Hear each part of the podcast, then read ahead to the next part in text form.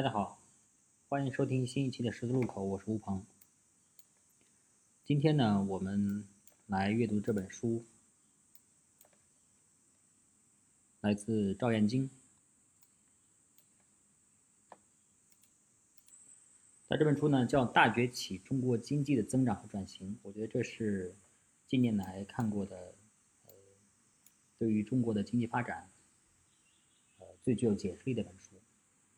那么这本书，它不仅仅是对过去的，就是三十年到四十年中国的这种增长和发展，呃，提供了一个非常好的解释框架，而且它实际的它的着力点是说，那我们今天处在一个转型的时期，那在这个转型的时期的话，我们应该采取什么样的策略？我们是不是要按照传统经济学的那种解释，按照当代现代的新的新古典主义经济学的解释去采取那些经济政策？啊，所以它的这种落脚点还是。落在我怎么指导往后这个发展上，他认为，呃，这个其实对于中国来说的发展非常的关键。如果我们选择了药方的话，那我们很有可能就是搞错了。我们过去这三四十年的快速增长到底是因为什么？那如果是选错了这个解药的话，那有可能话会对我们未来在这个全球竞争中会丧失掉我们之前的这样一个呃基础，就是你错误的解释了你增长的原因。然后把这个，呃，你不是你的竞争优势的东西选择成为你未来发展的一个制高点的话，那么这样的话会导致你接下来的这种经济竞争非常的被动。那首先呢，呃，我们来介绍一下就是赵元京的七人哈，他这个人为什么，为什么他的观点值得值得大家关注？首先的话，这个人是一个经历，呃，非常丰富。在学界，在政界，啊，最后又回到学界，啊的这么一个这个角色。他自己呢，他把自己的从业经历分成三段。第一段的话是规划师，那他从呃毕业，从重庆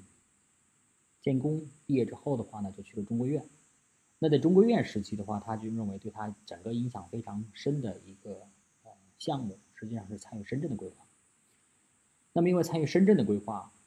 不仅仅是在短短的二三十年之内就看到他们的规划，从一开始大家觉得很超前，到最后大家觉得说这个，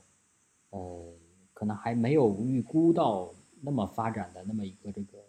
呃，就快速增长。但实际上呢，它的这种整个的框架呢，呃，还是具有非常非常好的一个解释力。而且正是因为参与到深圳的这样一个啊，中国特区的代表。全世界范围来说的话，也是增长最快的一个区域的这样一个规划发展过程中的话呢，它对于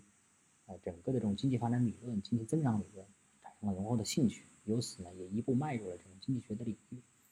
那么在经济正是在对于经济学领域的深入的呃这个学习探讨过程中，因为他后来实际上是把大部分的这种精力转到了啊从经济学的角度来去看城市规划在整个的发展过程中的作用，转到这个角度，那么他在这个。英国去英国读博士等等这样一的一个经历，呃，让他在就是学术这个角度上呢，也呃跨了规划学和这个跨了城市规划和这个经济学这两个领域，所以当他最后啊回归到学校的时候呢，他也是被厦门大学作为这个规划和经济学方面的双聘教授来聘任。那么从他从中规院到他最后回到学校当教授之间呢，还有一个非常重要的一个经验。这个经验的话，可能是很多教授很难很难去获得的一个机会哈。就是他在厦门市的规划局局长的任上，呃，担任了十一年的规划局局长。那这个时期的，呃，就是他当规划局长期间，早期第一个阶段的时候的那个市长啊，市委书记啊，是何立峰，就是后来的国家发改委的主任，现在是副总理。那他呢，他讲了一个很有意思的故事，他说。这个领导啊，到呃地方去考察，啊，他没有说把整个的政府班子的这些人都带上，就带四个人，啊，一个是规划局长，一个是财政局长，啊，他认为就是把这个，呃，啊，还有两个是发改，啊，还有一个是，还有一个是哪儿来着？啊，他把这个规划局长，他说把财政局长和规划局长，呃。还有个土地局长，啊，他是把这个四个人的这个，呃，看一个项目的话呢，如果这四个人决定了说这个事情行得通，那基本上大的问题的话，后面都是程序的问题了啊？为什么呢？啊，因为这个发改委是立项的，啊，财政局是看预算的，那土地局是看这个项目能不能做得下来，规划局长是看有没有指标的。那么就把这个几个的这个弄下来之后的话，这个这个项目基本上就可以考虑落落得下来了。所以，所以当他就是从他的学界转移到这个规划局长的时候，他说他有了一个非常深刻的认识。他认为他以前认为规划局在整个这种城市发展这种这种这个汽车的行进过程中啊是方向盘的角色，他没有想到他们才是变成了一个发动机的角色。啊，因为你对一个地方的这种规划的调整、规划的指标的调整，它实际上是啊，通过一种方式来去释放出了这个土地的信用，然后土地的信用呢，最后又转换出来的啊就是钱啊，那么通过这个钱呢，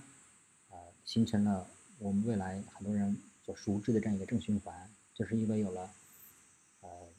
把这个地方规划成了一个什么样的一个未来发展的性质。然后呢，导致可以从银行拿出钱来，拿出钱来的话呢，进行基础设施的投入，基础设施投入带动了两方面，一方面的话呢是这个产业，产业的话就可以进入进来，就变成了产业园区。那么另外一方面的话呢，周边配套的这种住宅，因为有了产业的入驻，因为有了人口的导入，啊，所以它的房地产可以卖出去，那形成了这样一个产业和这种呃房地产的这样一个发展。那这基本上是过去这些年。嗯，这个这个城市快速增长、快速呃发展的一些基本的模型。那么这个模型呢，呃，赵元金他的最开始为人为大众所知道啊，就是因为他的一篇非常观点非常鲜明的一篇文章，就是土地财政还是土地金融。他的观点非常明确，就是说我们过去所描述的、所批评的这样一套土地财政的模式，实际上是土地金融。啊，为什么这么说呢？呃，为什么人们把它把过去这种模式叫做土地财政？就是因为当中央和地方进行事权和财权的重新分配之后，那么地方呢有了财权，啊，有就是有了，呃，就是它的财权被被被缩小了，被缩小的话，但是同时它的事权呢，它有很多的，比如说地方的公共事业，然后基础设施、公共服务等等，它的事权又没有减少。这个时候呢，他需要找到新的财源，那这个财源的话就是土地，啊，土地的收益，然后从土地出让金里面去获得它的土地的收益。那么，呃，就是常规的理论的话，认为这个实际上是，呃，一种土地财政的行为。但是张元京的认为呢，张元京说，呃，他不这么看，啊，他为什么不这么看呢？他认为这实际上土地的这种方式呢，它实际上是把这种城市的呃能力、城市的信用。然后呢，做成了未来的一种融资的方式，把未来土地这种收益贴现到现在，成为我们今天啊去进行这样一个城市发展、城市融资的一种手段。啊，那么这个时候的话呢，就是因为我们前面讲到过了哈，他对于整个的这个呃，就是这种经济学这样的呃用功，然后让他呢对于整个土地规划的这种解释，他不是说从呃。我这个城市怎么好看这个角度，而是说我怎么样才能够让这件事情能够运转起来这个角度来去这个解释。所以的话呢，他解释的一个非常重要的一个立足点，就是我们到底是一个，嗯，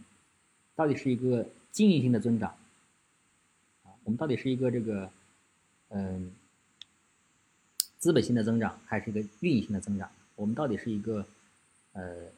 就是这种实实物的，就是。实物货币性的方式，还是一个现代货币性的方式啊？那他他说的这样一个增长方式呢，就是你比如实物货币的方式，你是靠节衣缩食，你是靠积累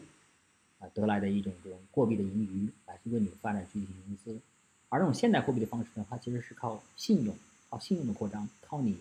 未来能够去偿还的这么一个呃这种债务的这种扩张的方式来去。把你未来多少年的收益对在今天进行了贴现，然后这样的这种融资的方式呢，就一定就就就把整个的这种它的这种这种发展给打开了。那么这里边的话，它有很多个呃很详细的论述啊，比如说为什么中国可以做，然后其他的发展中国家不行？为什么有些发展国家可以这么做？就是因为这个土地的属性的问题。因为中国在八四年的宪法里面的话，把城市土地啊明确为国家所有，所以的话，就是因为国家所有，在土地的一级市场上，只有国家它有能力去进行这个土地的收储，进行土地的这种拍卖和转让。当然，这里面有很复杂的过程，包括整个的呃土地是怎么从原来的划拨到转让，怎么去借鉴香港的一些形式，怎么样呃让土地可以进行拍卖之后，然后颁发了土地证啊，然后土地证的话又有一些什么样的一些性质啊，这些都很这些都很重要的一些这个过程，大家可以去看这个书，看它的论述。但是这里面一个非常核心的要点就是说，呃，他认为正是因为土地。在这里边的话，他扮演了一个信用发行的这么一个角色，就是土地作为一个抵押物，土地作为一个呃未来可以获得收入增长的这么一个呃信用扩张的工具，能够为地方的未来发展进行了融资啊。在他看来的话，你买一个城市的房子，就像你买了一个城市的股票一样，那这个城市在出让土地的时候，城市好像也在发行它的股票一样啊。所以这是一个。呃，信用增长的一种方式。那么这种增长的方式的话呢，啊，他认为是整个中国在过去这么多年，啊，尤其是呃改革开放以来，加入世贸以来，然后中国能够去呃取得快速增长的一个最根本的原因。呃，这里面非常重要的一个观点是什么呢？就是说，人们认为有些有些经济学家认为，有些经济学家认为这个啊是因为开放所以带来的增长。啊，但是他在这里面那种解释的话呢，就是说你单纯的开放并不一定会带来增长，因为很多国家的话，如果你开放，你的资本市场就是没有那么强的这种融资能力的话，那么很有可能的话，你过来的话是被别人给被别人给这个呃被别人的资本被国海外的资本到你这边来去进行这个操作啊，比如像东南亚国家都是这样子。但是因为中国呢，中国它虽然中国的资本市场和中国的债市市场，它在过去这些年它的发展。不如美国，也不如日本，但是中国的房地产市场的融资功能得到了极大的释放。那么正是因为这种房地产融资的功能得到了极大的释放的话呢，使我们的地方政府用了极为强悍的，呃，这种资金运作的能力。不管是他在进行这个产业的补贴，还是进行产业投资方面的话，都拥有了非常强的，呃，世界范围中的竞争力。那么这种世界范围中的竞争力的话呢，补贴了我们的产业，使我们的产业在我们的利税相对比较高的情况下，还是能够。呃，在全球范围内取得很好的一个竞争力，所以这是它整个解释的，就是它整个解释中国这个经济增长的一个一个一个立足点，就是你到底怎么看待土地的这种这种性质，它到底是财政还是金融？它到底是呃，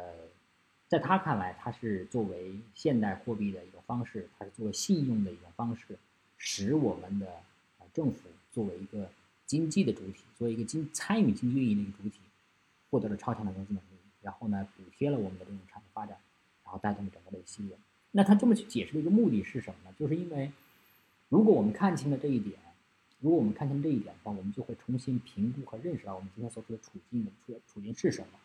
啊，今天很多人批评说，那你是不是这个房地产把其他的行业的这种资金啊都挤压了，导致于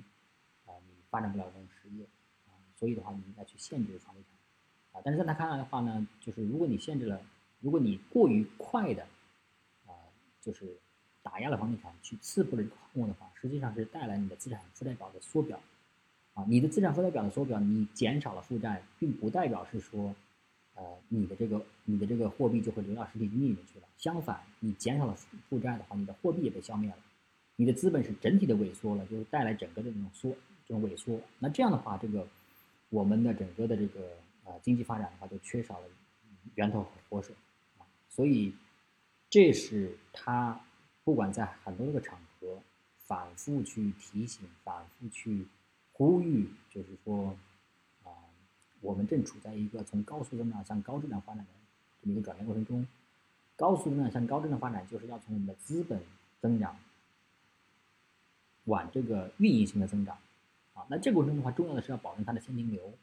是要去取得这种增长型的这种收益、运营性的收益。而不仅仅是靠扩大投资去去获得的收益，但是这个过程中并不意味着说你要快速去刺破那个投资带来的那种增。长的这种幻象。一旦把这个幻象都打破的话，那你所有的人都在拼命的去减减轻他的负债，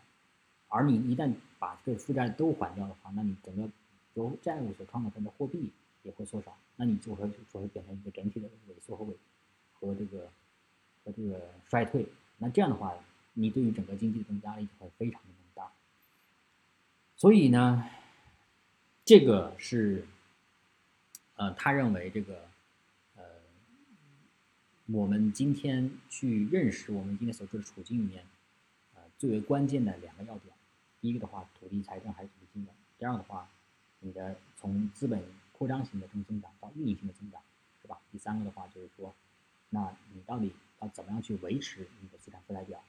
然后然后来去，呃，实现你的这种经济增长。所以，他的他的这个，呃。整个书的这种结构啊，也是这么来基于结构的，啊，第一个是第一章，它总共分了五章，第一章分第一个章节是来解它的增长，啊，就是认为土地的这种出让，土地的融资的方式是一个伟大的制度创新，啊，这是第一章，它要收录了他几篇引起巨大反响的文章。第二个的话是转型，就是说我怎么从这里面说了两篇文章，第一个的话就是我刚才说过的，从高速高质量。我在第一个阶段的这种，呃，资本投入型的增长，怎么转到这种运营性的增长？啊，这个里边的话呢，啊，其实，呃，你也可以看到，现在很多的这个地方啊，现在它都出来了有一些让你觉得很匪夷所思的新闻，比如前段时间有个城市，把它的停车费停的特别高，对吧？那他为什么要这么做？其实某种程度上说，就是它的，呃，资本投入性的增长停滞了，它现在迫切的需要去做运营性的增长，但是它的运营性的增长呢？又过于的急切了，一下把那个停车费定的特别高，然后呢，他就把停车费未来多少年的停车费打包成一个金融产品，然后再拍卖转给别人，转给别的一个这个机构，然后这样的话为他整个的这种呃财政里面去输血，这是他的一个操作啊。但是它实际上说明了一个问题，就是说你的这种运行现金流是真实的是合理的，还是说是你被操纵出来的一个不合理的？不合理的话肯定会。引起别人的反弹和反噬，是吧？呃，这是第一个，呃，就是转型过程中的第一个，怎么样从高速度顺利的转转到高质量？那第二的话是危机增长，危机呢，就是经济周期里面的话非常关键的一个这个概念。那你在危机的时候的话，你是要缩，还是你再继续逆周期操作去加大你的投入？那对于政府来说，对于这种有为的政府，是吧？不管是二战之后的罗斯福政府。还是中国政府在过去这几年危机中一直表现出来的这种动作，它都是逆逆周期要操作呀。你要你得你得要去这个，当所有人都在缩表的时候，你要去扩啊。所以这个说就是怎么，因为在这个过在这个危机阶段的话，是所有的这些成本的降低，劳动力成本的降低。你过去的话几万块钱，现在几千块钱他可能就干。那你在这过程的话，你是要怎么样去扩张信用，去加大呃对这种公共资产的投入？因为在这个时候的话，你投你的。成本是低的，为什么在不同的这种经济周期里面的话，会有这种以工代赈的这种这种存在？这是第二个转型。第三个的话呢是博弈，博弈是说白了就是中美中美的博弈，中美的博弈的又在另外一个大背景之下，实际上是资本与劳动的博弈。为什么说资本与劳动博弈？因为资本的呃特性是什么？资本就是资本增利排斥劳动。然后呢，当你全球化的过程中的话呢，他会发现每个地方的便宜还能往哪去，所以。对于美国的资本和劳动的博弈来说的话，它肯定，它的资本是富裕的，它肯定是对它的劳动是不利的，对吧？所以的话，它的工作机会、失业的机会就转移到，啊，原来是四小龙，最后转到中国，现在又转移到其他的地方去，啊，那它的它对于它本身的这些这个白呃这个蓝领阶层，呃制造业工人来说的话是不利的，那他们现在就只能去，呃买救济，是吧？然后失业，那对中国来说的话呢，中国。啊，在过去的话是劳动力的，在这种现代化过程中是获利的，但中国的资本呢，就是受到一定程度的抑制，对吧？那，那，在，呃，在这个呃下一步，下一步的这个发展过程中的话，这个资本和劳动之间的博弈还是会继续的啊存在，所以，这是第一个，就是资本和劳动的这种博弈。第二个的话呢，那，呃，谁能够提供？比较低成本的这种资本，啊，你的楼市、债市还是股市，那对于中国来说的话，中国现在的债市和楼市，债市和股市都不怎么好，啊，那楼市呢，最近这一年也不怎么好。那中国，你的融资、你的资本，它到它还得选出一个方向，它到底会选择什么样的方向去做？这是第二个。第三个的话呢，是大国博弈的货币视货币视角，货币视角，货币带来分工的，越来越细化。货币只有当你的货币比较便宜的时候。它的整个的投资才会这么活跃。如果你的货币啊过于紧缩的话，你要带来一系列的萧条。那大国博弈之间的话，谁能够提供货币？那货币的话又不是说你啊无限的去印就好了，是吧？你印的话就带来通胀啊。那你以什么为猫？以什么为标的去印？那中国过去的话，货币的话以盯着你的外汇储备去，那实际上的话，这你你就自己操作的空间就小了。那你还有没有别的这种紧盯的这种方式？有没有别的猫啊？去来去稳定你的这种货币，去扩张你的信用，这个的话也提出了一些解释。这是第三个部分，就是博弈的这个视角。第四个部分的话是财富分配的一个视角。财富分配的话，国与国之间怎么分配？城乡之间怎么分配？平台和平台上应用企业之间怎么分配？啊，房地产税怎么分配？啊，房地房地产税该不该收？房地产上怎么收？它其实都涉及到的是财富的分配，对吧？那你比如说，那国与国与呃。就是在城乡之间，东部与西部之间，那你说西部的话，我贡献了劳动力，但是我并没有这个收到这些企业，企业都在东部啊，那我并没有收到这些税啊，所以的话，我需要去转移支付，那转移支付的话，怎么保证你这个效率和公平？那这都是其实都是财富分配过程中的话所涉及到的这种话题，对吧？最后一章是理论，嗯，理论呢很有意思，就是。也有两篇文章，这两篇文章其实写的还是比较的理论化，就是它的它实际上是通过试图通过这种专业，呃经济学的专业来去解释，呃解释未来的这样一个呃增长。第一个的话呢是它的一个范式的转变，就是从这种均衡到啊竞争的这一个模型，就是均衡均衡的话是供需均衡到竞争，竞争是无所不在无处不在的，你既有你既有这种对于，比如说生产者之间的竞争，还有消费者之间的竞争，那这谁竞争就决定了这种市场的定价权在谁手里，是吧？那所以的话呢，这种，呃，这个这个这种这种范式的转移，那还有两个这种范式的转移呢，是你到底是一个传统增长还是一个现代增长的一个范式的转移？比如说，传统增长是。依赖过去的剩余实现资本积累，那现在增长的话是依赖未来的收益的贴现进行这样一个资本积累，所以这种的话呢，就是我们整个的，嗯，它的这种这种呃，包括它的双螺旋模型，也是怎么样才能在这种一个传统增长和现代增长之间引入一个变量去解释这样一个转换，怎么样才能发生，怎么样才能可能？所以这是它整个书的一个结构。那我觉得这本书。看起来非常有意思呢，就是，嗯，它虽然是个文集啊，但是它的，呃，它的整个立论的关注的中心点，啊，就是解释增长，然后呢，通过对于过去的一个，就是，能够自圆其说的一个解释，来指引我们未来，我们在这个转型过程中的话，怎么样去，发挥我们的优势，去持续的保证我们的增长，从一个。高质高速度到高质量，对吧？那在这过程中的话，你仍然还要处理国际博弈的问题，你要处理国内的城乡之间的问题，你要处理平台和平台上的企业这种这种问题，啊，你要处理不同的嗯债啊、股啊、楼啊之间的这样一个问题，啊，所以的话呢，我觉得最后我们可以用它的前言里面的几个标题来去做一个总结，啊，它的几个标题，第一个呢叫呃置身事内。这是他描述的是他当局长这个阶段，嗯，就是在政府里边啊，怎么样去，就是去促进一个地方的发展啊。这个《置身事内的话，大家如果知道的话，也是另外一本很知名的一本书哈，就是这个知就是讲啊政府的呃，在这个经济发展过程中的呃这种参与度，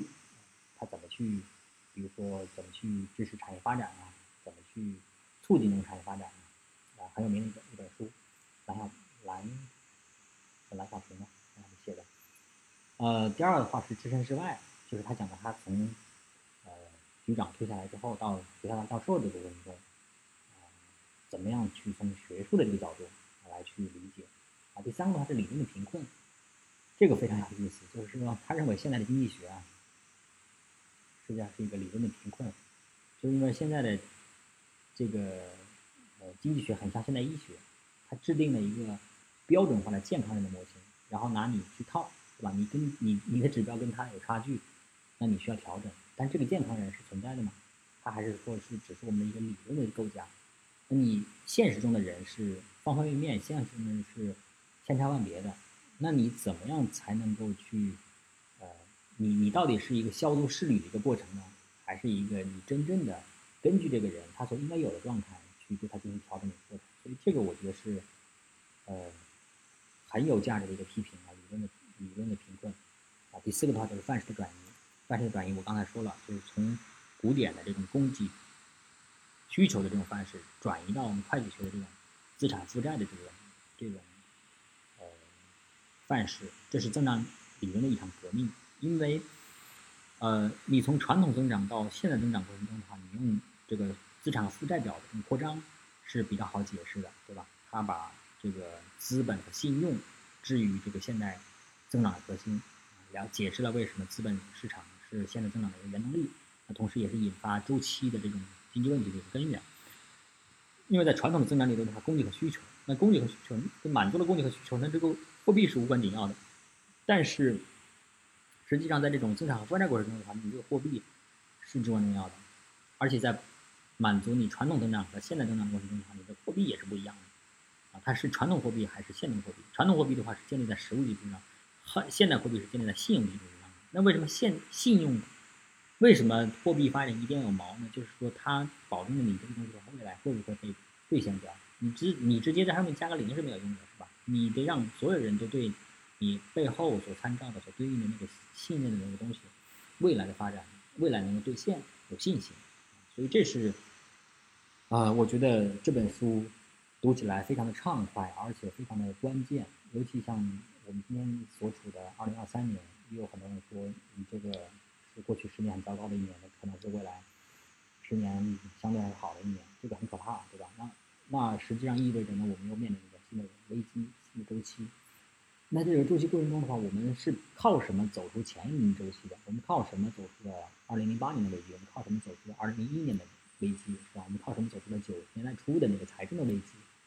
啊，那我们靠什么走出了七十年代末的我们整个？中国所面临的这种危机，那我觉得这样的一些解释性的框架，至少在我现在我的研究我目力范围所及，这是一个有解释力的框架啊，所以我也这本书推荐给大家希望能够和大家一起来探讨交流谢谢大家。